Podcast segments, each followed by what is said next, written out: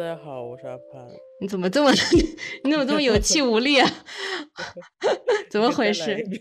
啊，没事没事没事。Hello，大家好，我是阿雪。那大家刚刚也听到了阿潘刚才这个气息，就是聊胜于无的这个感觉。所以阿潘最近发生了什么？到底你为什么会变成这个样子？哎，最近就是怎么说呢？我还记得上一次我也不是就这个月初吧。一月初，哎，算了，你看我现在对于这个时间都已经没有办法很好的，嗯，去捉摸它了。所以我一月初的时候，当时我跟一个两个朋友在那儿吃饭，确实是十二月底，不好意思，十二月底，我跟两个朋友去喝酒，晚上喝酒的时候，他就问我，因为其实我之前都一直健身，然后作息也非常规律，各种各样的，对于我的身材管理也比较重视啊。但是那个时候十二月底。然后我几个朋友一起吃饭的时候，就中间有个朋友他就问我，他说：“哎呀，你最近长了点肉啊？” 然后我说：“嗯。”然后他就说：“呃，你这个身体情况如何？”我当时非常无奈，我长这么大第一次就是很一种就是很无奈的笑，然后说每况愈下，就是真的是每况愈下。然后我朋友当时就很就笑，然后他就觉得。呃，因为他们看到的我之前都是知道我在健身，然后日常的生活作息也非常的稳定，但是现在他们就很好奇为什么我每况愈下，而且像你刚刚也听出来了，其实真的就是有气无力的一种状态，因为我昨天是凌晨六点才回到酒店睡觉，然后我已经在呃北京，因为我是武汉人，但是我在北京已经待了，陆陆续续的待了。这这一个月的时间来，陆陆续续待了二十天，但是还是陆陆续续，他不是持续性的在这个地方待着，所以就这种呃非常忙碌的这个生活，就给我的身体带来了很大的变化，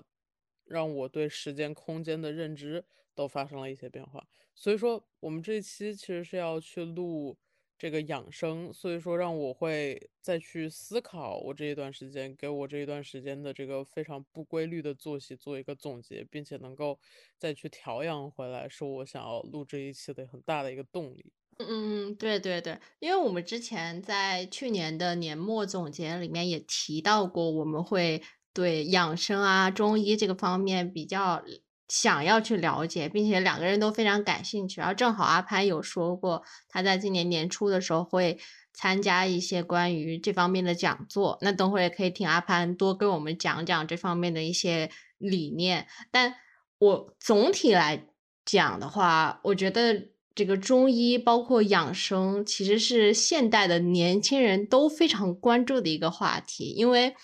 现在的年轻人不知道怎么回事，就不知道是因为生活作息还是因为工作方面太累的原因，就总会看见网上就有一些呃非常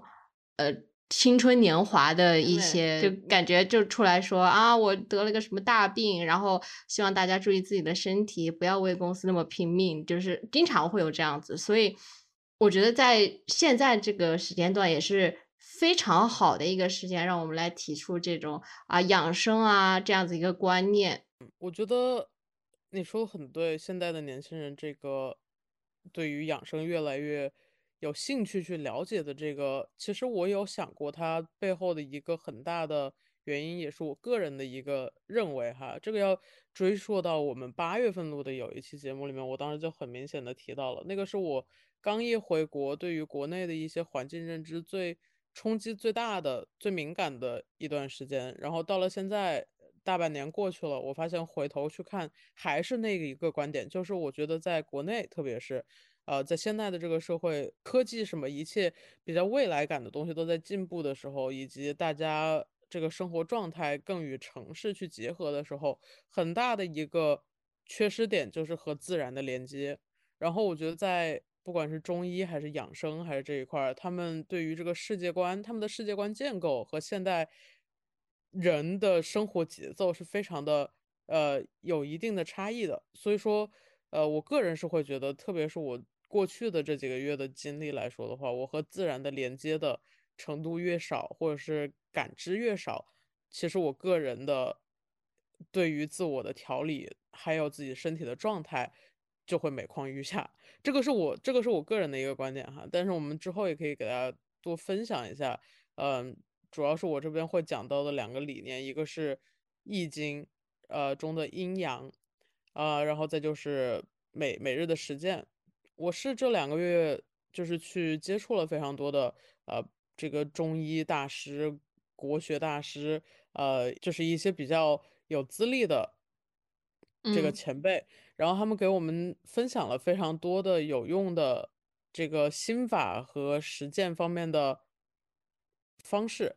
技巧，这个我都可以，就是我有一个，就是它太大了，问题是它太大了，所以说我只能去从中摘取一个，然后有一个系统性的给大家呈现出来，然后通过这种互动的方式，通过我和阿雪一起在这边讲，能够帮助大家呃去提炼一些，就是看能不能应用到自己的生活。因为我会觉得有一个比较大的观点在我这儿是，每个人都可以去学习这些东西，就像是像我这个样子去听一些讲座和一些呃前辈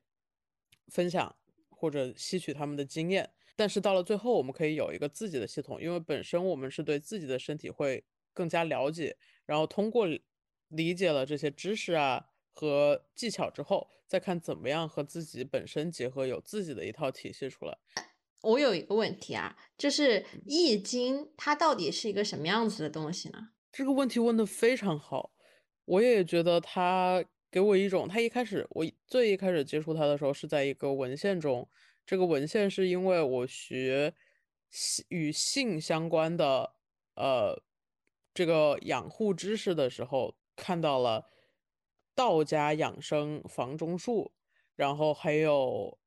然后再再去，但是其实这是这不是一个，这个我最近才知道，它不是一个我当时所理解的意义。我当时理解的意义是道家、道教、易经，呃这是五年之前哈，我以为道家、道教、易经，他们都是都是一大堆，都是一起的。但是其实，但是其实他们就是他们不是，他们是相关联的，但是不是说有一个包含的关系。嗯，我们一定要去考虑到这个不同的文献和思想、哲学思想他们的时间线的一个事情。而我嗯现在了解到的时间线是这个样子的一个时间线，就是像我们从文本出发的话，《易经》像你刚刚问的，嗯，它是一个融合了非常多的哲学思想的一种看待世界的方式。它比较，它可以是数学的，可以是逻辑的，可以是哲学的，可以是文学的。它是一个，当时是因为在汉武帝的时候，汉武帝因为对于儒家是非常尊重的，非常推崇的，嗯，所以说他就把易本来这个东西它就叫易啊，它一开始它它是它有它有它有几种版本哈，它有它有伏羲易，它有周易，然后它到了后面汉武帝，呃，因为所有的这种比较高，就是比较受人尊重的书才会称为经经文，嗯然后嗯他汉武帝因为他觉得易非常好，然后他又非常推崇儒学，所以说他就把易封为了易经。这个它的名字的定义是这个时候来的。在易经之前，它叫的是周易，因为是周文王，周文王改掉了最初的易，然后变成了周易。也就是说，周文王把他对于世界的观，他的世界观加在了之前的易上面，成为了周文王易，然后他就叫易。然后再到啊了这个呃这个汉武帝的时候，他又给了这个一个更更高的地位，所以就称为了易经。但是其实最最最，我反正我了解到别人告诉过我的哈，就是最最最开始的易是伏羲易，伏羲、女娲是中国上古神话的两个神或者人都可以，就是这个没有一个定论，但他们是神话人物吧，就会说是伏羲在当时就已经把这个世界观通过易的这种这个东西给流传下来了。那易它到底是什么？这是它的这个故事哈，这个起源。但是你如果现在去搜易，其实很简单，你就会看到这个一些八卦的符号，这些八卦的符号就是呃一个横或者一个横中间断掉，然后通过这样的排列组合，一个横一个横中间断掉一个横，或者是三个连续的直线，或者是上面两个的直线中间是断掉的，下面一个直线是连着的，反正就是通过这个样子不同的符号表示，通过然后再通过一些演算，通过一些我觉得还是比较当代，就是现代的这种数学化的这种演算，然后去得到一个你想要知道的关于某件事情的答案。这就是我会觉得往后面来说，就是这个算卦。对对对对对，这个我觉得还是蛮有意思的，因为我其实非常巧的是，就我上个星期的时候正好参加一个呃组织的线下活动，然后这个线下活动是有一个老师，然后他非常的会算命，然后他同时也是一个中医师，嗯，他给给大家其实每个人他都算了我们的这个八字。然后我就有听他说过一些关于这种八字五行方面的知识，我就觉得蛮有意思的。然后正好我今天在跟阿潘在录这个节目之前，我也在看网上的一些关于这个方面的科普。我觉得大家如果想了解一下这些玄学的话，我觉得还是挺有意思的，可以上网啊自行搜一下这些科普。你学到了些什么？我学到了什么？其实，嗯，怎么说呢？我会觉得玄学这个东西，呃，可以信，但不能全信，就跟所有东西都一样。就是说，你会抱着一种非常，嗯，好，我会抱着一种非常好奇的眼光去看它。但你要说这种算出来的，呃，比如说算命啊这些东西，你要不要全信呢？我觉得还是见仁见智。你像他，他会说一些，因为你像算命啊，他。不可能，就是说会算到一个完全好的命，所以基本上你要算命的话，都是会有一部分好，一部分不好的。然后我觉得我会把那个好的部分当做一个很开心的事情来听，然后不好的部分我就把它当做一个哦这样子，然后就是比较 就是 OK，我知道了，就是也可以说是听着好玩，也可以听着警醒啊这种感觉，所以还蛮有意思的。嗯，我可以跟大家呃稍微分享一下，因为今天呃聊的这个方面是关于中医养生这方面的嘛，所以我其实会觉得中医养生它跟这种阴阳啊，还有刚才你说的易经啊啊八卦这些东西都有一些关系，所以它跟玄学其实也有一部分的关系。然后他会说到我的话，他给我算命，他说我嗯。说我身弱，然后，呃，就是比较容易肾亏，还好我不是男生，就说我比较容易肾虚，然后需要补水，我会觉得挺有意思的。嗯，哦，这样啊，就是我完全同意。我也觉得有两个事儿，就是在你刚刚跟我说的这一系列里面，我觉得有一个就是关于什么是。信信还是不信这个事情哈，就是我会觉得，一般就是在我的理解里，如果我觉得它是一个学问，我可以去学，我可以去了解，我可以去分析，我可以去有自己的想法，会批判性的去思考这到底是个什么东西啊？我感觉这个可以去理解为就是信还是不信，就是所谓的我要不要批判性的去呃斥反斥掉这个观点，但是。我又在想另一个点，它如果不是一个学问，它是一个信仰，就是如果我信仰的是这个这个学问，它后面蕴含的意义，那就不一样了。就是我信，我就信这个道教，它就是这个世界观的一个很，因为因为像很多人他搞不清楚什么是道学，什么是道教，他们会觉得道学道教是一样的，然后就是，但其实并不是，就是。你要怎么去看待一个哲学思想、一套体系和一个宗教形式？这个它是会有组织性的，它是会有很多呃参与感，会有这个结构架构的。它不是，它不再是只是就说学问，而是说基于这个学问衍生出来的一个教义。那那个是这个这两个是不一样，在我眼里哈。所以说我会觉得，对我觉得就是呃，我很难去信任何东西，就是嗯。就我没有那种很很崇高的信念，但是我会觉得任何的学问在我这里来说都是值得一值得一一学的，值得了解。嗯嗯嗯，我之前有听到过一个说法，我觉得还挺对的。然后他会说，就有两个人在对话，然后一个人是比较偏向理性思维，然后会比较的相信科学，然后另外一个人他就会因为学到一些中医方面的，像是这种啊阴阳八卦的东西，他其实也部分相信玄学和一些像是中医里面有一些东西，并不是说完全能够呃理解得了，就是它就是一个经验的 base，所以不一定能够。被一科学所证实，然后他们聊的时候就有提到过，说其实吧，这是两种不同的语言，你把它理解为就是一个是科学的语言，另外一种是比如说是中医玄学的语言，然后它这是两种不同的方式，并没有说哪个就一定对，哪个就一定错，所以我觉得这个想法也是挺值得借鉴一下的。如果在我们没有去了解它背后的这个运作过程，这个这个。这个叫什么 basis，就是它基础，其实会觉得啊，好悬啊，好神秘啊，我不知道怎么回事，怎么这个人他跟我握个手就能知道我阴盛阳虚呢？但是 是，但是其实如果去我们去了解他，我们从因为这个，因为我呃学习的这个老师哈，他的就是还是他讲讲讲的也非常的风趣，然后他也比较简单，他能很简单的去把这些复杂的概念给我们去铺开来。然后我会觉得啊，我一听完我就觉得，哎，他他有他的道理。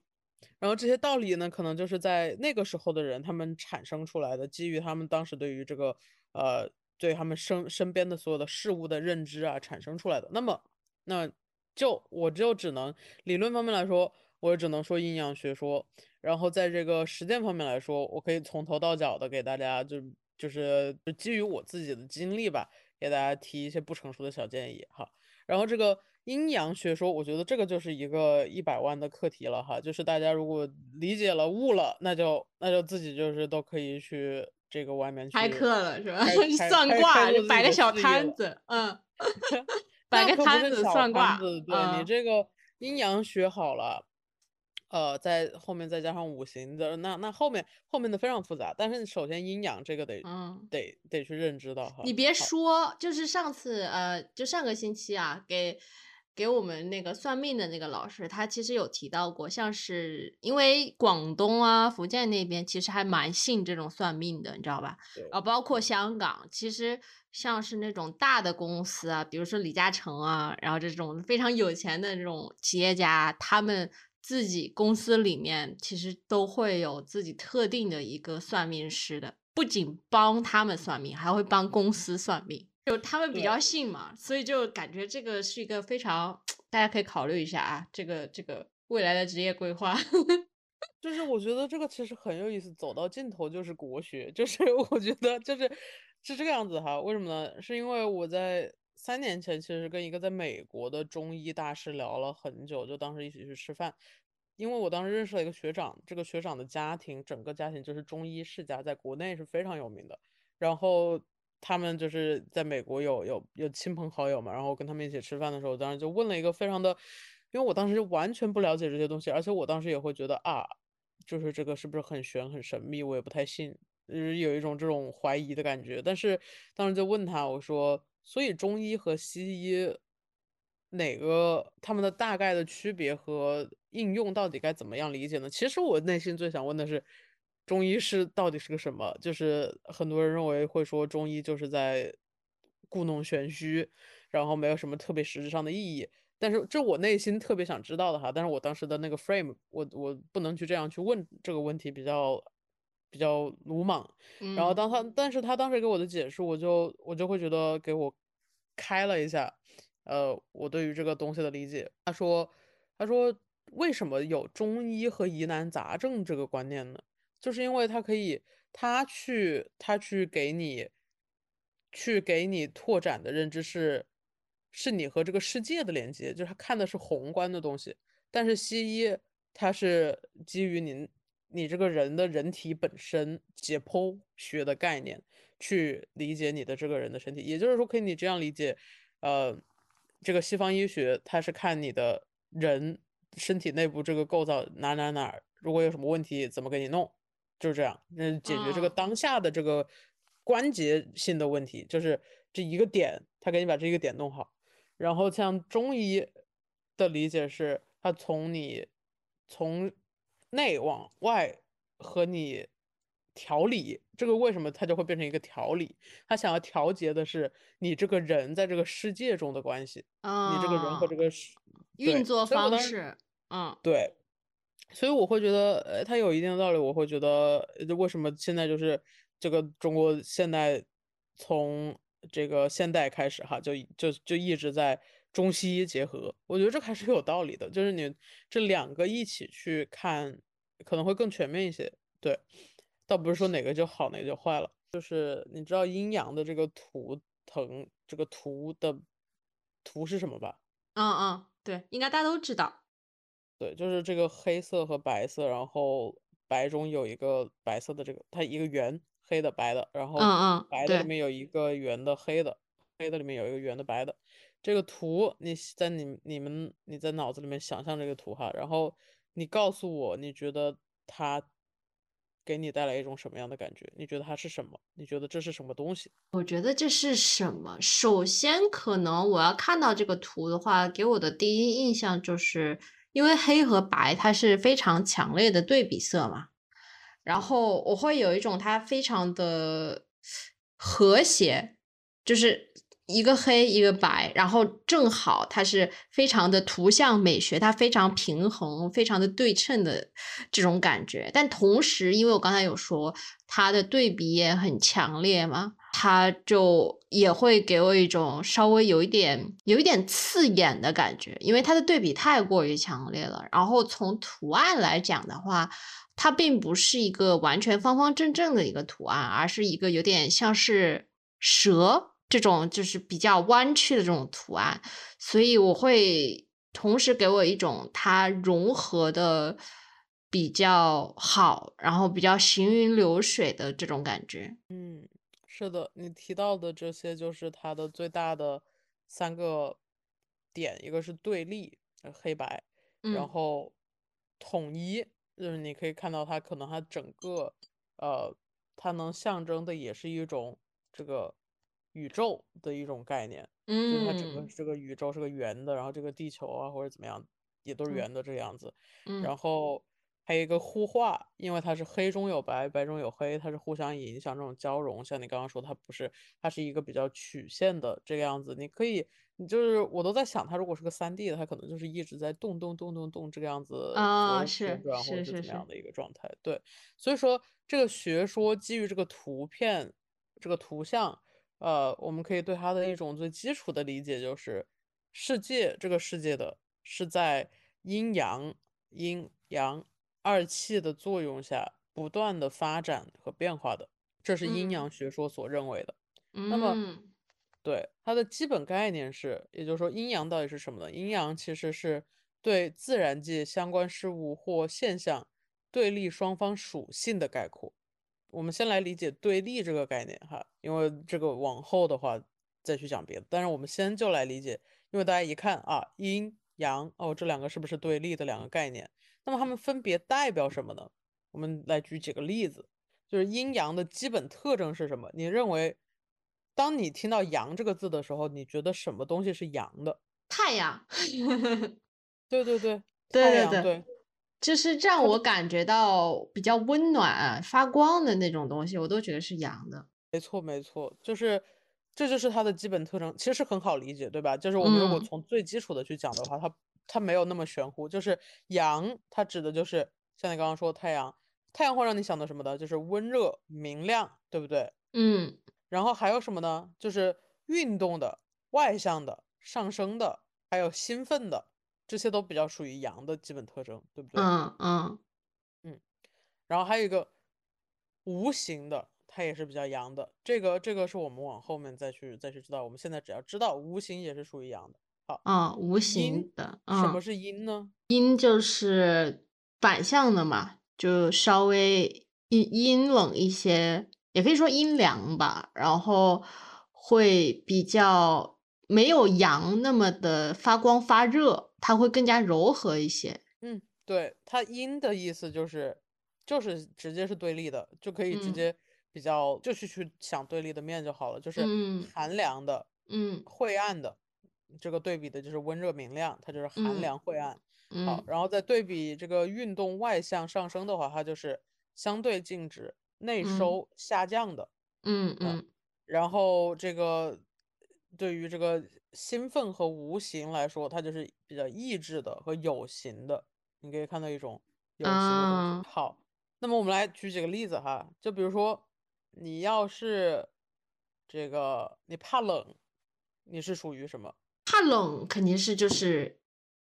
因为又是阴虚嘛，就感觉有点就是它比较阴，然后就需要阳。对，没错，很好理解吧？就是如果怕冷，你就要补阳，你就需要温热的东西。嗯嗯，对对，就我我我就是典型的例子，我特别怕冷，而且我觉得大部分女生其实都有点这种这种趋势，就是说，因为我认识也有很多，包括我妈，还有一些我的朋友都是比较怕冷的，然后一到了冬天就是手脚冰凉。嗯，没错，就嗯是是的，确实这个样子。然后就多泡泡脚嘛，这个这这不就是对你其实这样想就很简单了。你就是你比如说你怕冷，然后你的你这个你可能就是体质比较偏阴，然嗯，后你就需要补阳你就，需要补阳，对泡脚这对样。对，你就需要热，然后你就需要对保暖，对，对，然后就是这个的点在于什么呢？就是如果我是比较专业的性质的话，它就会涉及到像你刚刚提到的这个肾和虚的问题。呃，嗯你把你把你的这个体质，比如说你两个手摆平，然后左边代表阴，右边代表阳，然后你就放在这里，然后呃，如果是多了的话，那你就往上升；少了的话，你就往下降。然后你每次，比如说你你这个运用在日常中的话，去思考，你当你看到一个物体的时候，或者一个人的时候，它到底是偏阴还是偏阳？然后你觉得它呃，它你如果它如果偏阴的话哈，那你就是左手往上升，对不对？嗯嗯就是通过这个样子去让他能够，那那缺什么就补什么，多了什么就减什么，然后让他们达到一个平衡的状态。这个就是你可以去基础的去看待你日常生活中该怎么去操作。对，就比如说你脚冷，然后你就，那你就就是去泡脚，然后让它热起来，然后达到你的这个身体的这个相对的平衡，这个可以理解吧？对对对，这个这个非常好理解。对。嗯然后那那我问，就是那你如果感觉到上上半身很燥热，下半身很凉，怎么办呢？哦，这个我知道，我最近一直在看这个方面的视频，就是这个叫嗯做呃呃上热下寒，中焦不通，对，那这个怎么办呢？这个叫打通中焦。就 就就我我说过吧，我这我这个人真的特别喜欢研究这方面的东西。然后最近因为其实嗯，大部分人都有点中焦不通，因为跟现代人的一个作息啊，包括习惯有很大的关系。因为大家一般要上班的话，都会做的比较多嘛，然后就上下没有办法很好的去嗯去融合血液，血液没有很好的流通，所以就会导致上热下寒的一个问题。我最近学到了一套妙招，你说，这个妙，招非常的、嗯非常厉害，非常神奇。这大大家暂停在这里，然后先先去给我们交交个钱，这 这个妙招值这个两块钱，对。那哪值两块 钱？天呐，这个妙招我现在每天都在运用，然后哦，真的给啊，我这个对，给我这个每况愈下的身体还是带来了一层保护罩，所以那可以，那值得值得听一下，嗯，非常值得听，好吗？这个是我花了好几万学来的，好不好？然后大家就是哦，继续继续，那阴阳的这个属性特征，我们刚刚讲了它的基本特征，也就是大家其实都比较了解的，就是大家如果走入那种阴宅，对吧？你就可以明显的感觉嗯到啊，好冷好冷，然后嗯然后嗯，感觉这旁边就是各种各样的东西都是在。都是一种，就是它给你一种感觉。那么这些感觉，就是我们刚刚给大家列出来的这种基本特征，其实大家是可以去呃直接参考出来的，就是这种呃，刚刚已经跟大家说了。对对对，那么在嗯这个阴阳的属性特征方面来说，它有一个第一个属性是阴阳的普遍性，也就是阴阳它是贯穿于一切事物之中，可运用于一切事物和现象的分类归纳。嗯阴阳嗯者，天地之道也，万物之纲纪，变化之父母，生杀之本始，神明之府也。这是这个出自某一本某一本文本里面的东西。啊啊然后啊啊！第二个，它的这个属性就是阴阳的相关性。那阴阳所分析的事物或现象，必须是在同一范畴、同一层次，即互相关联的基础上。比如哈，天与地是对宇宙而言，男与女是对性别而言，上与下是对方位而言。那么其实可以看到的是哈，这里还是比较，这个就是这个就是为什么它和它和一些呃源于西方的理论的冲突会体嗯现在这个地方，因为它就是一个它就是对立，而且在可能有一些人的认知里，它就是一种二元的对立。对对对，我刚刚就想说，我觉得这有有那种二元论的感觉。对，但嗯我我，但是我就会觉得，这个就是我的最一开始的观点，我会觉得这些东西我们学了之后，我们要自己去思考，它到底嗯是不是，我们可以去自己去理解。对，嗯我嗯就在我的认知里面，就是因为我也学了非常多的这个非二元论，然后就是对于二元的这种解，就是解构，所以说我会我不会去以二元的方式去看待。嗯呃，这个阴阳的这个概念，那么这就是嗯我自己的一种一种认识了。所以说，不是说嗯他说什么我们就信什么，我们就觉得是什么这个意思。好，然后再提到的是这个阴阳的这个相对性。那这个我要问你哈，就是你觉得这个前就是身体的面的这一个这一个这个整体和背部的这个整体，哪个属阴，哪个属阳？应该是正面属阳，背面属阴吧？反了，反了啊，反了。对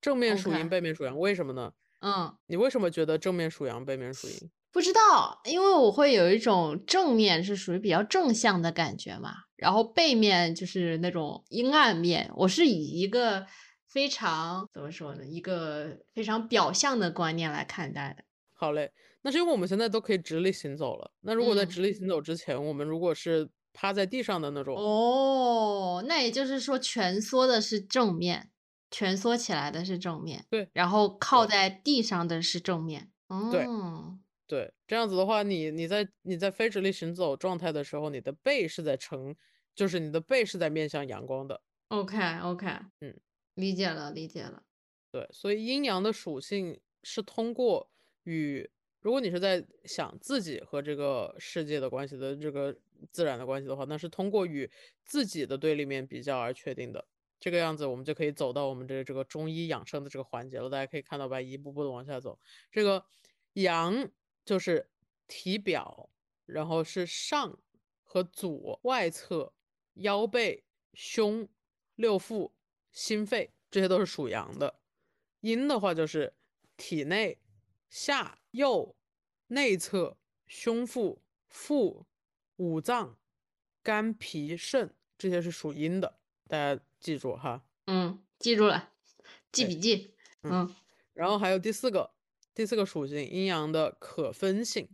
阴阳的每一方还可以再分阴阳，以至无穷。这个就是我们去讲到它这个互化的这个事情，就是阴嗯中有阳，阳中有阴，阴中有阴，阳中有阳，阴阳之中再分阴阳。是是是，所以它也不是这种我们理解到的二元论，因为它并不是说阴就是阴，阳就是阳，阴阳也是融合的。说的很对，这个嗯时候的这种图像形成就是，刚刚我们的图像形成是黑白，对不对？就就嗯黑，左边黑，右边白无所谓，右边白，左边黑都可以。然后这个时候我们在这个大的圆圈里面再去加无数的小圆圈的这种阴阳图像，是这个意思。啊，然后你这个小圆圈的阴阳图像可以坐落在这个大圆圈里面的任意一个部位、任意一个地方，这就代表了它的阴中有阳，阴中还可以有阳，阴中还可以有阳，阳中还可以有阴，可以有阴，可以有阴。所以它是它这句古话叫“阴阳者，数之可十，推之可百，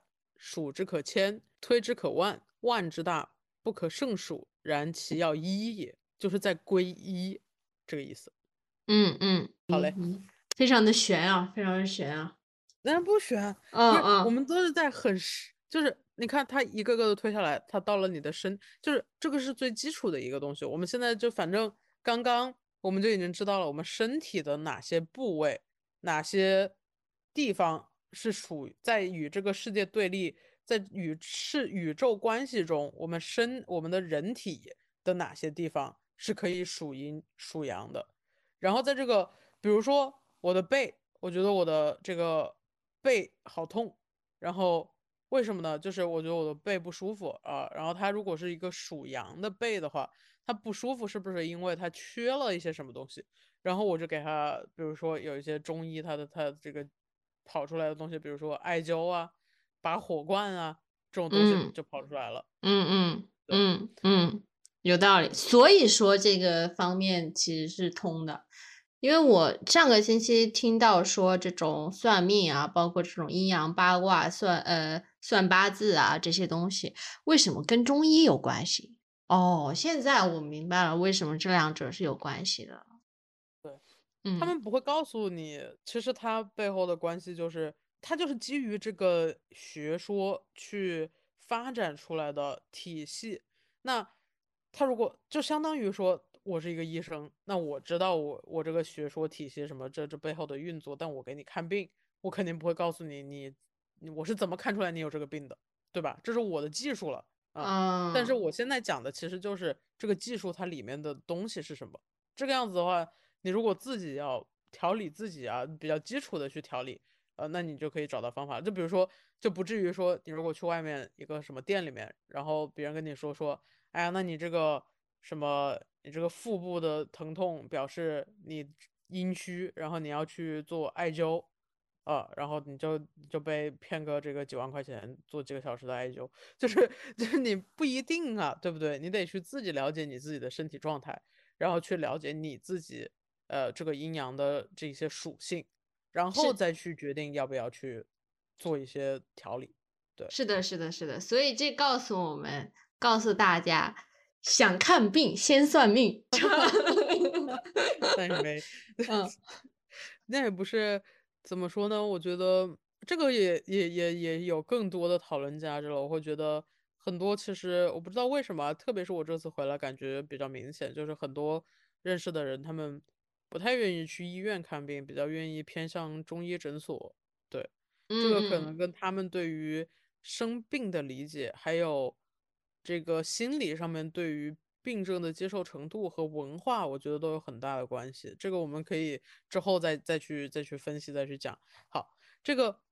阴阳马上就讲完了哈。阴阳阴阳的这些个普遍性、相关性、相对性和可分性的特点，是因为。这整个学说，它是对揭示一些客观事物和现象的本质及其运动规律有一个普遍的这个指导意义。如果你你觉得它有的话，它可能就有。对，这为什么有他要请风水、风水算命、算卦之类的。好，嗯，然后阴阳之间的一些相互关系，刚刚我们说了，这个对立、制约、互根、互用、消长、平衡、相互转化。嗯。对相互转化，然后嗯，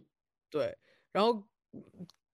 就是那刚刚都已经给大家差不多说了一下，呃，所以说在对立这个制约、对立制约里面的话，就是两个阴阳双方在一定限度内相互牵制、互为胜负，最终对立与制约达到动态平衡。互根互用呢，就是他们是相互依存的基础上，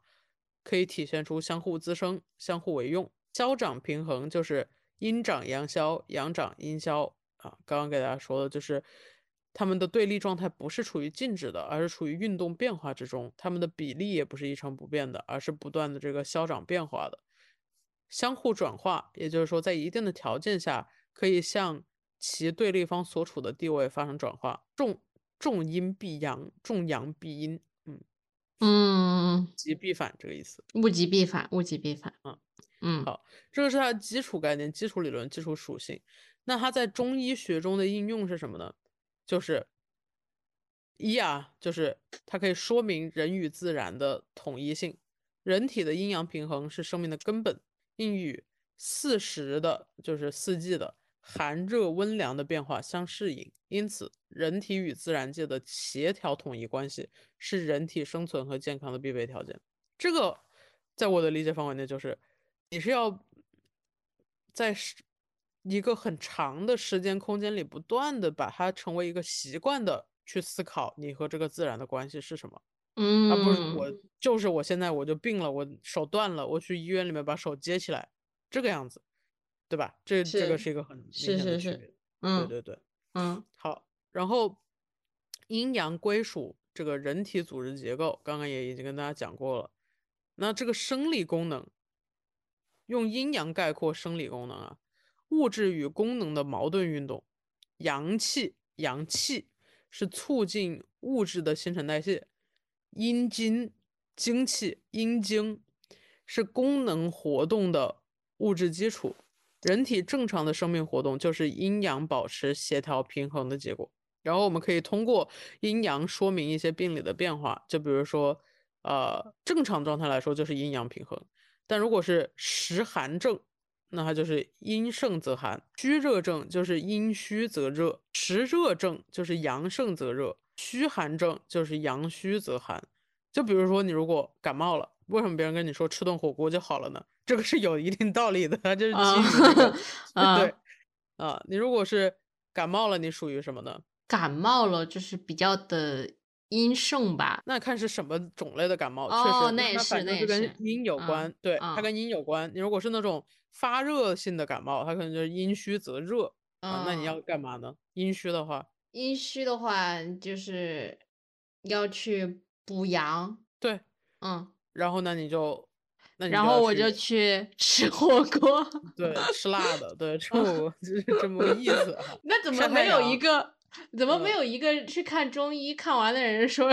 医生让我去吃火锅？可以，就是他不会，你都去看中医了，中医肯定给开药啊，所以说他还要，学中草药材，然后去把这些药材里面，因为药材药材基于植物，然后是这个自然的关系，就为什么会还嗯有很多动物那种野生动物当药材，他也会去思考每个药材它是属阴还是属阳，然后把这些药。配一配给你给你补，就这个对。对对对对对对，所以食材里面也是分那种呃温性的、凉性的，还有。热性的。对，没错，没错。然后，因为就说它你怎么用阴阳来指导疾病的判断，就是因为疾病的发生、发展及其变化的根本机理，在阴阳学说里认为是阴阳失调。所以说，你只有说你第一步就是分清阴阳，然后再去抓住这个疾病的本质，才能有效的进行临床的辩证。这个是中医学的一个基础了。嗯嗯嗯嗯嗯，哇，这个真的是，其实我觉得中医还是挺有一套自己的东西的，而且它跟就跟刚才阿潘说的一样，跟西医有很大的从本质上面观念就有区别。嗯没错，没嗯错。嗯嗯对，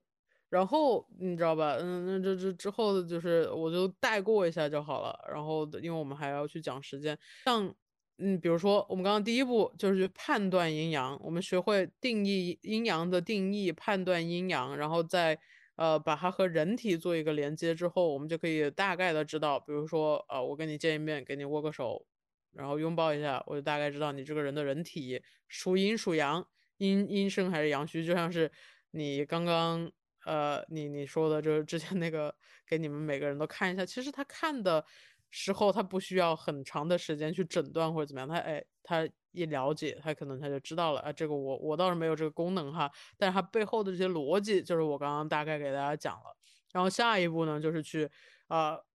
去配药，了解一些呃这个药物的性能，呃，就比如说有一些。他们他们大概是将药物分为寒热温凉四种性质和四个气，或者是四种气，然后再去尝五味啊，五味就是辛甘酸苦咸这五种滋味，其中辛和甘是属阳的，酸和苦和咸是属阴的，所以说为什么要你去吃辣的才能补阳？对，啊，嗯，了解了。好，差不多就这么多。呃，这个还有非常多的这个比较有意思的东西哈。但是大家如果阴阳学说做完了，然后下一步要学的就是五行，就是嗯木金水木木火水土金水啊。那这个里面又有太多太多别的东西了。嗯，那对我觉得阴阳里面就是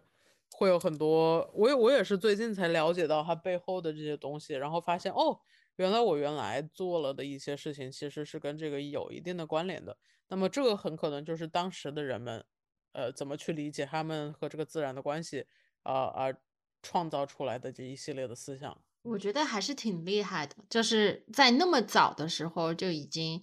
呃，有一套感觉一直沿用到现在的一个非常成熟的一套理念。我觉得哇，真的真的很有一套自己的东西。没错，没错，我其实还是我学了之后，我还是挺敬佩的，就是就并不是说因为。就会有一种感觉，就是如果我完全我是在这个 receiving end，就是我是在这个一直在被接收这些知识的这一个这一方的话，我就会觉得，哟，你怎么知道这么多？哎，这到底是真的还是假的？我也不知道，对吧？我你说什么，我就觉得，哎哎，有道理，有道理，因为他确实，当你了解了，当你站在另一方的去了解了一些它背后的运作的时候，你会发现，它确实就是。有一定的道理，但它也非常的玄乎，就是因为就是因为它，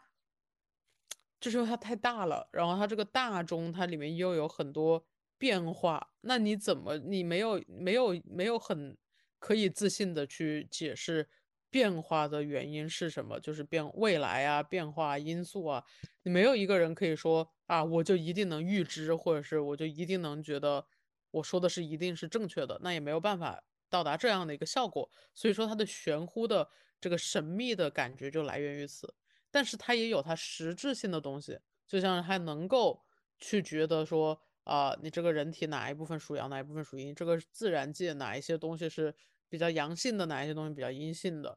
这些大家也可以去了解了之后，就会觉得呃，就可以自己去判断，有一个自己的判断，然后再去跟别人接触的时候，不会存在一个信息差。对嗯嗯嗯嗯，是行。那我们接下来就聊一下，就根据结合我们自身的一些经验，包括我们自己之前的啊一些身体上的问题啊，我们是怎么自自己自行治疗，或者是怎么接受了治疗的，然后可以给大家分享一下我们自己的经验，然后。也提前说一下，因为像是中医这种东西，它自己的理念就是因人因时因地而异，要选择适合自己的一个方式，这才是最好的方式。不是说别人怎么做，看似别人跟你有同样的一个问题、同样的病症，但是他跟你因为是两个不一样的人，然后你们也有可能处在不一样的地方、不一样的时间。所以并不是说适合于我们的也适合于你，你可以试试，但是要出问题了也不要找我们，知道吧？你这是在免责声明。对，对，出问题了不要找我。对对对。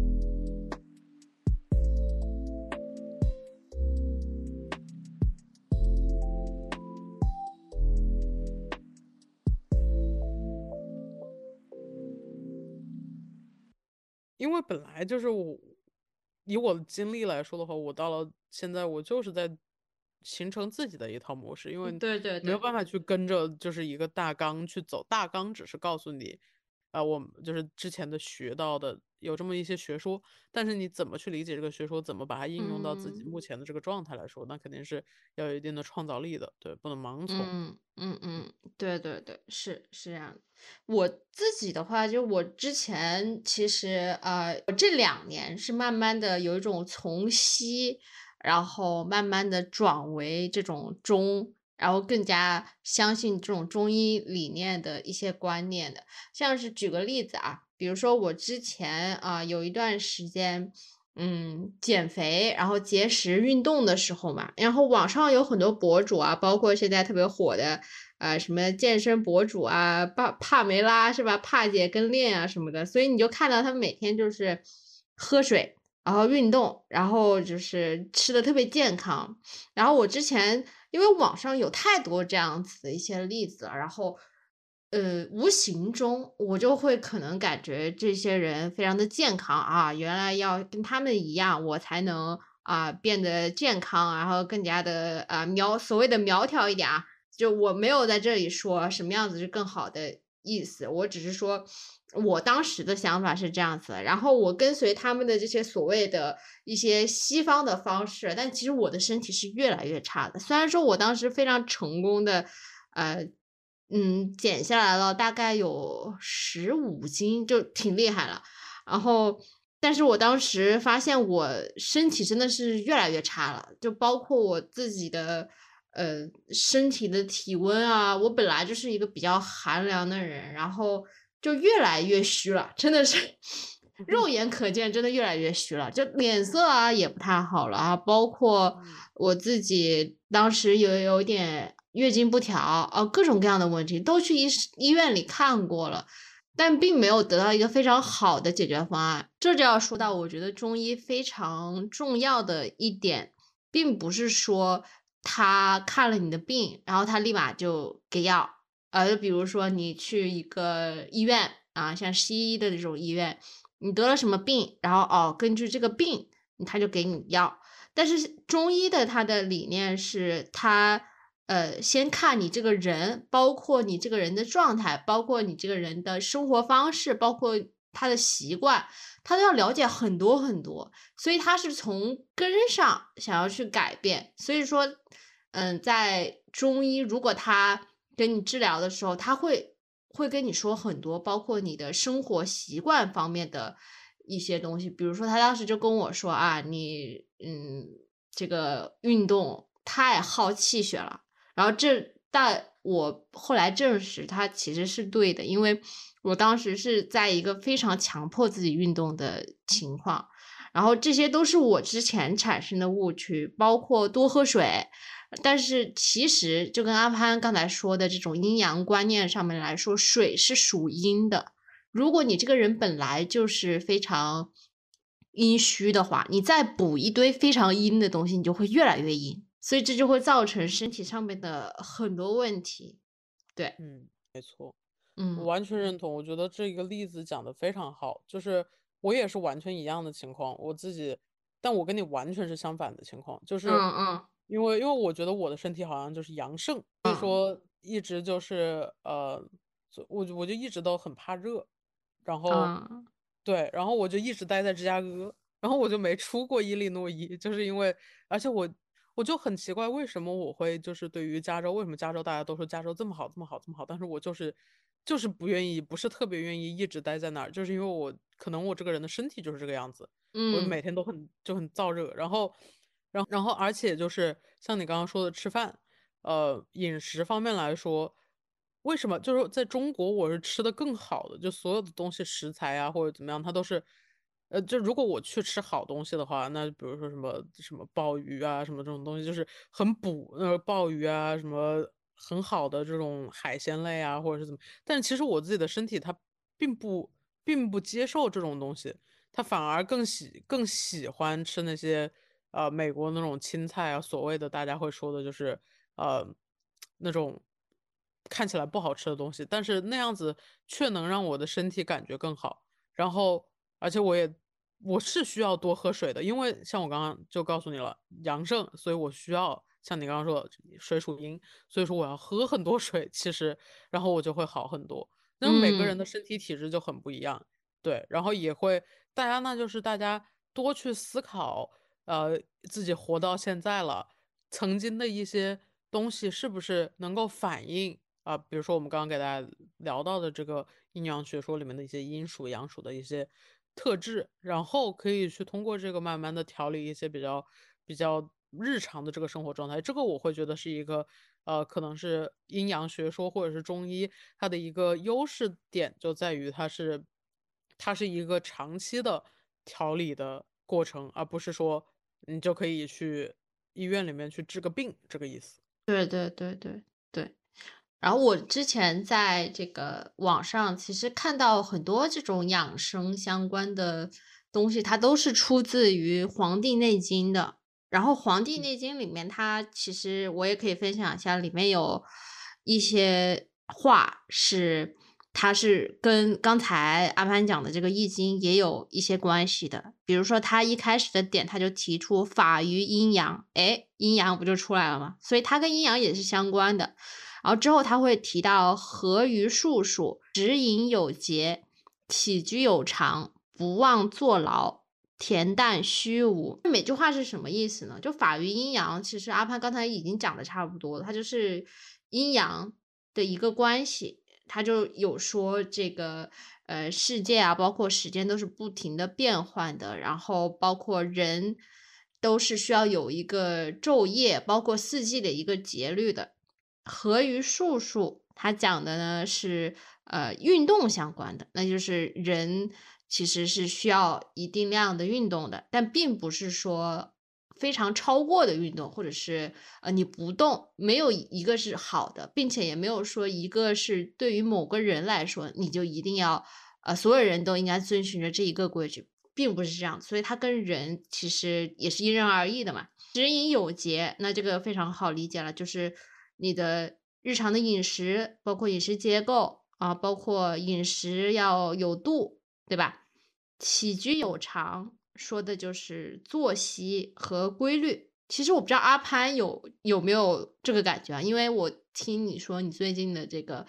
呃起居啊，然后就不是特别的规律。你有感觉身体有什么变化吗？我都没有时间去感知我的身体，这个我觉得是最难过的一点，就是，呃，对我觉得这个是没有办法的，就是我只有说真正的能有时间了之后，才能再去思考我的身体的感觉。我现在目前来说，只能是呃功能性的生活，就没有那么没有那么多的可以追求，就是活着，活着是吧？对，我只能指望着说。之后的，因为现在没办法，这个状态我也是，我我起码是知道我现在就是这个状态，嗯，我也很努力的想要去调整，但是我估计就是可能出差完了，出差完了回去到了一个比较稳定的地方之后就会好很多。对，这也是我，这也是我非常不喜欢旅行、出差或者是短时间的到另一个地方。我这个人就是，我如果我我只有固定的在一个地方，一个舒适的环境。能够思考的时候，我才可以去想更多的关于我和自然的关系。这也可能是为什么很多现在当代的人很容易比较焦虑的原因，就是因为，呃，他们也是像我现在这个样子哈，就是一直在动荡的去生活，很难去思考这些东西。呃，所以我觉得大家如果，但是，但是其实如果你想的话，其实从下一秒开始。听完这个东西，听完我们这期节目，你就开始去思，你就可以开始去每天花个一两分钟，也不用花很久去思考一下，也许就会对呃自己的心态啊会会有一定的帮助。我现在是，我现在是已经放弃了，我已经我目前来说放弃了，因为我就打算这两天摆摆烂，但是没有关系，我也会再重振旗鼓，也会比较快的，对。嗯嗯嗯嗯，所以可以给大家一个非常小的建议，如果你现在觉得自己的生活状态特别不好，我觉得第一个要调整的就是你要审视一下你自己的生活有没有规律，我觉得这个是非常重要的。就就我自己而言，因为前两年大家都在疫情，如果大家都被关在家的这个情况，因为这个情况是最容易没有规律的，因为你每天都生活在同一个地方，然后甚至因为你每天都待在同一个地方，你没有这种日夜的感觉，你也不用出去，对不对？你也没有一种需要换地方，我在这个地方啊工作，我在那个地方休息，就没有这种感觉。就如果没有这个感觉的话，嗯，生活就有可能就失去了这种。往常的规律，但是在这种时候是最需要注意，你要找回这个规律。一旦你找回了这个规律，呃，一切其实有慢慢的都会好起来。所以这个也挺有借鉴的意义的。我我个人觉得，因为它对我来说很有效。嗯，没错，我觉得确实是要好好的去思考自己，因为毕竟，其实说实话了，生活作息就是。你也是你跟这个宇宙的关系，因为你在跟这个时间和空间去互动，那你的生活作息就是它很重要的一部分。对对对对对对对。还有一个非常有意思的地方就是，呃呃，我还有两点没有讲完啊，一个是不忘坐牢，他说的是，呃，劳逸结合啊，劳逸结合啊。这是给阿潘的一个小忠告啊！你好好的调养身体啊，劳逸结合，不要太累了。嗯，没错。嗯。恬淡虚无是最后一个。恬淡虚无其实讲的就是说你的心情、心态要稳定。然后这些我刚才讲的所有东西，其实我会觉得很有意思的一点是，他们都是息息相关的，就是他们有一种互相连结的感觉。对，嗯，因为其实你的作息规律会影响到你的心情、你的心态，然后包括你。饮食其实也会被影响到，有没有感觉到有时候如果你的作息不好的时候，你的胃口啊，各种全部都会被打乱。嗯，没错。嗯，所以说我觉得还是因为每个人你需要找到一套适合自己的东西。对，你就像是要给自己写一写一本那种，呃，生存生存手册一样，每个人都有自己的生存手册。而且我觉得就是对于这些各种各样的概念或者理论或者哲学思想有一定的了解，是一种可以让自己心态平静的一个方式。因为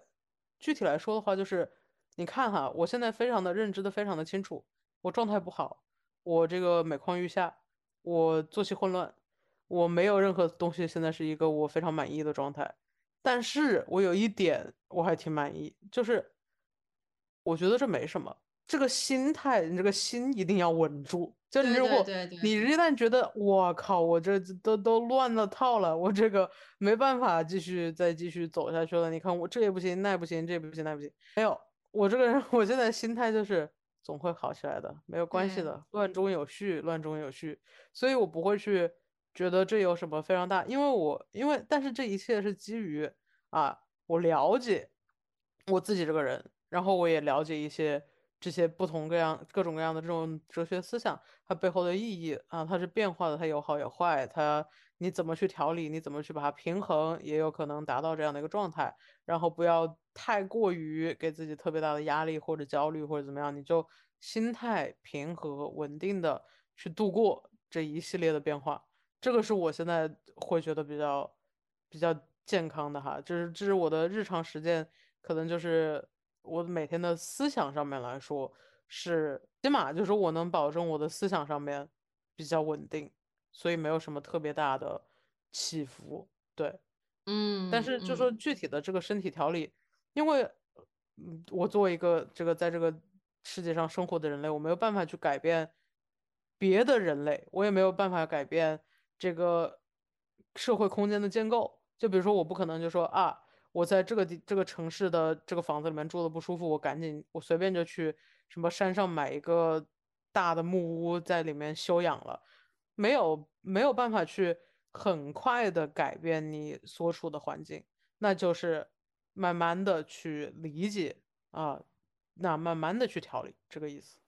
对对对对对对对，它是一个，其实我会觉得中医的概念，它并不是求快，它不是嗯。求短平快，它是通过对你自己的习惯，包括生活的一个大的一个转变，并且是需要长期坚持的转变，才能嗯。慢慢的回到一个自己满意的状态，而不是说一夜之间就可以练成。没错，嗯。对，我觉得我们在这里给大家分享的一些比较呃比较内内在的这些了，可以给大家，如果能够让大家了解更多关于这方面的一些想法或者思想啊，就会比较好。然后比较实际上面来说的话，呃，我觉得我从头到脚下来可能会有六七个点可以给大家分享一下这种实际上面的变嗯化。嗯嗯。就是我觉得头脑，我会觉得是我最在意、最重要的。那么在这个方面的话，呃，这个也是这个是道家学说里面好像是有有一个部分是关于富有的人、富庶的人和穷苦的人。他说，富庶的人是有保护力的，然后穷苦的人是有抵抗力的。意思是，富庶的人他可以通过房子、呃，这个外部力量、衣服、食物，去让自己去保护好自己，把自己保护起来，然后让自己在这个里面去呃增长。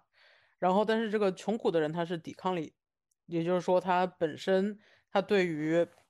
外部的一些寒冷啊，或者是这个他他采取的方式是自己呃，比如说长很多头发呀，或者是怎么样去抵抗这个外部的一些呃一些不好的事情。好，然后我会觉得呢，不管是什么样的人，这个脑子一定要保护好，也就是说，不要去碰一些很容易影响到自己大脑的东西。然后像我们之前每一期几乎都会给大家提到的，就是这个给自己时间去静下来、静思、静坐、冥想，然后花时间去给大脑放松，然后或者是通过阅读让大脑能够充实它的认知系统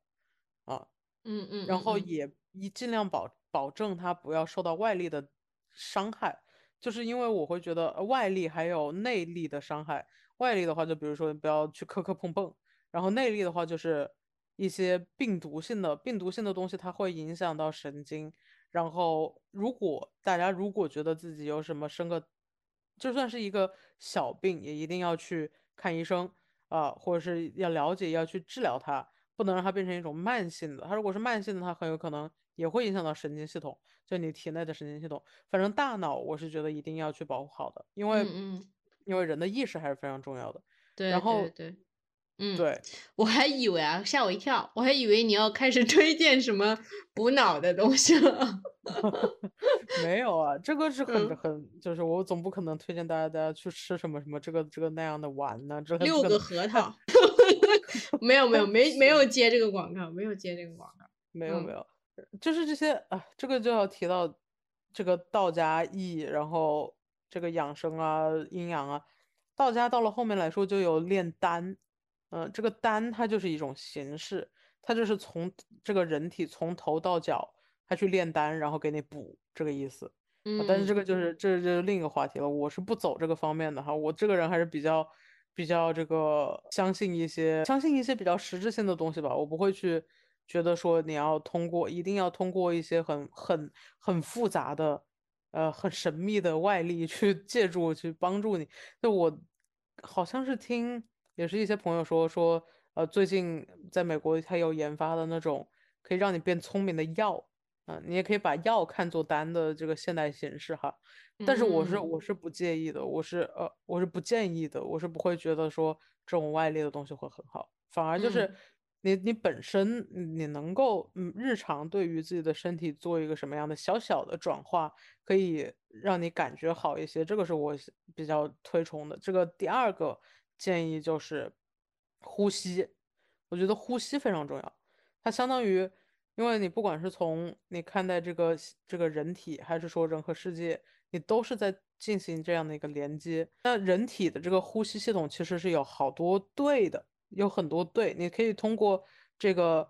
肩颈肌肉去呼吸，可以通过盆盆底肌肉去呼吸，然后还有还有还有，我记得是呃三对儿吧，应该是有三对儿肌肉可以去帮助你呼吸的。那在这里，我只想给大家分享一个，也就是我刚刚给大家讲过，呃，一个很重要的一个哈，是我最近自己每天几乎都会使用的一个呼吸功能。这个它是一个，它其实是一个空中瑜伽创始人给我们分享的呼吸技巧。因为瑜伽嗯，里面其实有很多不同的这个呼吸方式，阿雪肯定也知道，对对对对对。对，然后我想要分享的这个，它是它是通过，嗯，它是这样，实际上面来说，是通过鼻子吸气三秒，嘴巴呼气十秒，然后吸气的过程中分三步吸，每一秒就更沉下去一些。然后你比如说你呼吸气的时候，嗯，身体当然就是摆直哈，就是怎么怎么正怎么来。然后你吸气的时候，先往胸腔沉，再往腹腔沉，再往盆腔沉，往这三个腔体去沉下去。然后沉下去了之后，好，下面都鼓起来了，鼓起来了，把气都吸进去了。然后再通过嘴巴呼气十秒，然后这个呼气的时候，你发出这样的一个声音，就是，然后一直持续十秒，就是你你嘴巴是要发出这个的这个声音的哈。嗯嗯然后，因为你你不同的呼吸方式，嘴巴其实是发出不一样的呼吸声音的，这个只是一种方式。那么你在呼吸吸的呃呼的过程中，同时要做这样的一个动作，就是你的你想象你的背部的这个肩膀是一个横线，就是整个一个肩膀一个横呃那个一个平行的横线，然后脊椎是一个竖着的，然后这个这个叫什么坐骨，它又是一条横着的，然后你这个一个弓字形的东西，一个弓字形的骨架结构，你在呼吸呼出这个气的十秒的这个过程中，逐渐的使它上下左右的去往中心挤压，就是你试图就是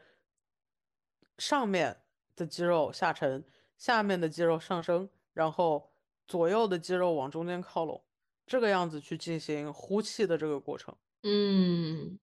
感觉到了，对，好，这个样子去呼吸。好，这个是呃，这个是头脑部，然后再就是呼吸，然后再就是再就是做怎么做，日常怎么去做。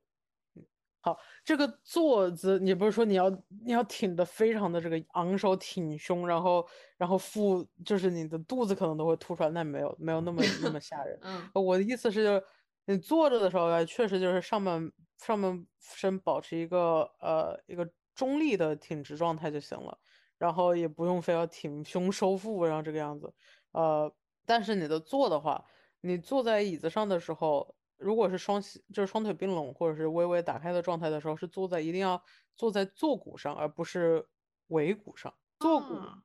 坐骨是在，因为你人就是为什么你刚刚说中气不通，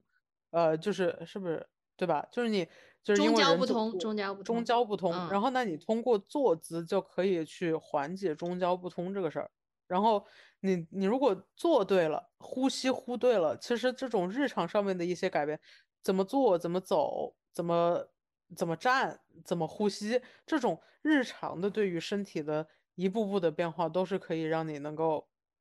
更好的去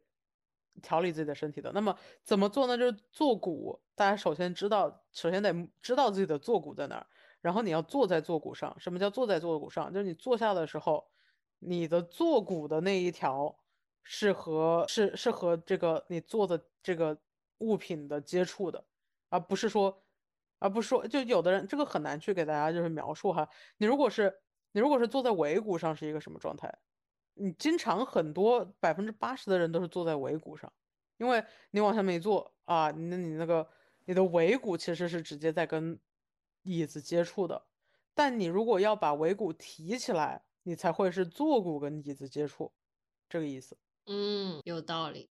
确啊。实。如果葛优你的尾骨会自瘫那种。嗯，葛，优瘫那种他，那已经是你整个 你整个尾骨 加脊嗯，椎，你在你在给他们施加压力对了。对，对，我只嗯是说你正常的坐着的时候，很多人可能都不会注意到的，就是就是他们其实是坐在尾骨上，但是你如果就稍微往前面提一点儿，你就会发现嗯坐在坐骨上，你的身体、你的背部会发生变化。嗯嗯。然后也建议大家做一个训练，也就是说，就是你们可以拿日常哈，就是躺在地上啊，或者是瑜伽垫上、床上，然后用瑜伽球去给自己的坐骨神经按摩。哦，对，就把它放在放在这个坐骨，就坐骨是左边屁股一个点，右边屁股一个点，尾骨是中间那个点，然后你把这个球放在左，就把放在这三个三个三角的中心区域。你坐着的时候都可以有这样的训练，你坐着的时候就可以坐在瑜伽球上，然后你按摩的时候也就可以躺在地上先放松身体，然后把这个瑜伽球放在这个三个中间，然后慢慢的让它往上挪，你会发现非常的疼。对，嗯但嗯是但是这个这个可以帮你放松这个附近的神经，从而达到一个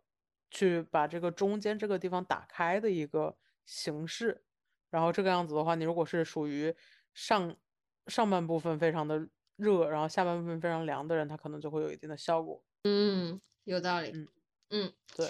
哦，我其实我自己学到的一个这个所谓中焦不通怎么去治疗的一个方案，就是，呃，仙人揉腹，有听说过吗？哦，嗯，呃，就是你躺在床上的时候，对啊，你是要躺在床上，不是站着，也不是坐着，就是那那两种其实都不太好。你只有躺着的时候，你的上身跟你的下身才在同一个平面上，然后你这个时候才是最容易呃能够上下通，然后打通中焦的一个好的时间。对，仙人揉腹其实就是在你躺着的时候，嗯、然后用，嗯，它其实有很多种手法啦，但是其实你就直接揉肚子就好了。对，这对我来说其实挺有效的啊，我真的不开玩嗯笑，因为我之前的话，嗯、我一个是上热下寒，然后我其实平常我每天都有泡脚，其实我我这个人真的特别养生。我嗯跟大家分享一下我每天的养生的一些啊操作啊。我每天早上起来其实都会打八段锦，然后，然后到了可能晚上，我晚上吃饭特别早，我我可能晚上吃饭，嗯，如果不是因为工作晚回来晚一点的话，可能五点钟就吃完饭了。就吃的特别早。然后到了晚上就其实是会泡脚，然后其实是会做现热揉腹的。然后它对我会觉得现在我上热下寒的情况会好很多，因为我我之前真的是非常严重的脚凉、手凉，哦各各种凉。然后嗯，还有一个非常呃显著的一个特征就是说。小腹会有点突出，就不管是你是不是吃了很多东西，但是就是小腹就会有一种有赘肉的感觉。但其实它并不是说是赘肉，只是说你的脾胃不太好，其实跟中焦有关系了。然后我现在其实这段时间，嗯，每天都有坚持这些之后，我就没有这个问题了，所以。这也是一个方法吧，大家可以试一下，反正它也不会伤害你的身体，对不对？你先 give it a try，万一它 work 了呢？我同意。然后这个揉腹呢，我好像是之前有经历过一次，我清楚的记得，因为当时特别疼。哦。它按到的是这个胸骨，胸骨中心偏下两指的一个穴位，那个穴位我不知道它具体叫什么，但是它不用很大的力按的话，就在。胸骨的正中心，然后你往下面走一个指头，你按那个地方，然后再走两个指头，接着按。然后他当时就是给我按了，按了三四次吧。嗯。然后我当时我记得我那几天就是就是就是就是你知道吧，就感觉就上下就是 就是有一种被打通的感觉，就是点穴。对，但是但这个的话，我我我个人是觉得我不会想再再试一次了，因为因为太疼了。是是。对，我不想因为外力去改变一些我的身体的状态。呃，当然不是说外力啊，就是我的意思是，这个穴位按摩是真的就是一个直接的外力了。我觉得像泡脚这些外部因素，我还是可以接受的。然后，对我觉得像你刚刚说的，我觉得啊，如果你能够，如果大家哈能够有一个这个机会，有这样的机会可以去。有时间也有一个比较好的空间，让自己能够规律的去作息。我们给的这些时间的建建议，呃，都可以有所帮助。我觉得这都是我们两个自己用了之后觉得有效的。但如果大家每个人体质不一样，如果大家觉得啊试了一下觉得没有那么有效果，那就那就算了。但我刚刚的这个呼吸的这个方式，还是我个人觉得是比较是我比较推荐的。然后像阿雪刚刚说的。泡脚啊，然后如果如果确实是感觉到经常下半身，特别是下半身冰凉的话，呃，泡脚的这个也是有讲究的吧？应该是我记得的是，呃，不宜超过，不宜太晚，就是对对对，差不多十几二十分钟，嗯，四五十度的水，然后七八点八九点之前泡完这个样子。嗯，对，它是有讲究的，就是。不要太温度太高的水，但其实我个人觉得也是因人而异的，因为我会觉得他推荐，嗯，泡四十度左右的水，这对于我来说太凉了，你知道吧？因为我这个人真的贼凉，然后我就可以相对的高一点，所以这个东西就真的是因人而异，你要找到自己对的方式才是才是比较好的，嗯嗯，没错，对我觉得。差不多，我觉得这，我觉得实践上面能分享的这些日常的生活上面能用到的，就是这些。然后还有一点，我就是想说，呃，大家都多爱惜爱惜自己的身体。然后，呃，就是养生，这不管是当成一个概念也好，还是说我们分享的这些技巧，他们作为一个实践也好，嗯，很多朋友们因为日常非常的忙碌，所以。往往忘记了要照顾好自己的身体，就像比如说我，就是零下十度的时候，我还是我如果赶着出门的话，我就穿两件单衣服我就出去了，然后经常就是手脚冰冷的回来，然后就是在这种日常的不注意的情况下，很容易让自己的身体就是慢慢的陷入一个僵局，真的是 literally 僵局，所以我会觉得大家还是要对自己的身体好一些，因为。毕竟，你看每一个部位，它都在很努力的去工作。你想想，他们内部的细胞每天都在很努力的去啊抗争一些病毒啊、一些寒冷啊，还有一些你的脂肪啊，也是很努力的在工作。所以说，就是就是要多保护好它，这样子的话，对自己才会更负责一些。所以，就算是非常累的情况下，也要抽出一些时间给自己的身体。对对对对对，总结来讲，其实我们这些就是想说啊，中医的这些呃，不管是我们分享的一些小技巧啊，还是小方法也好，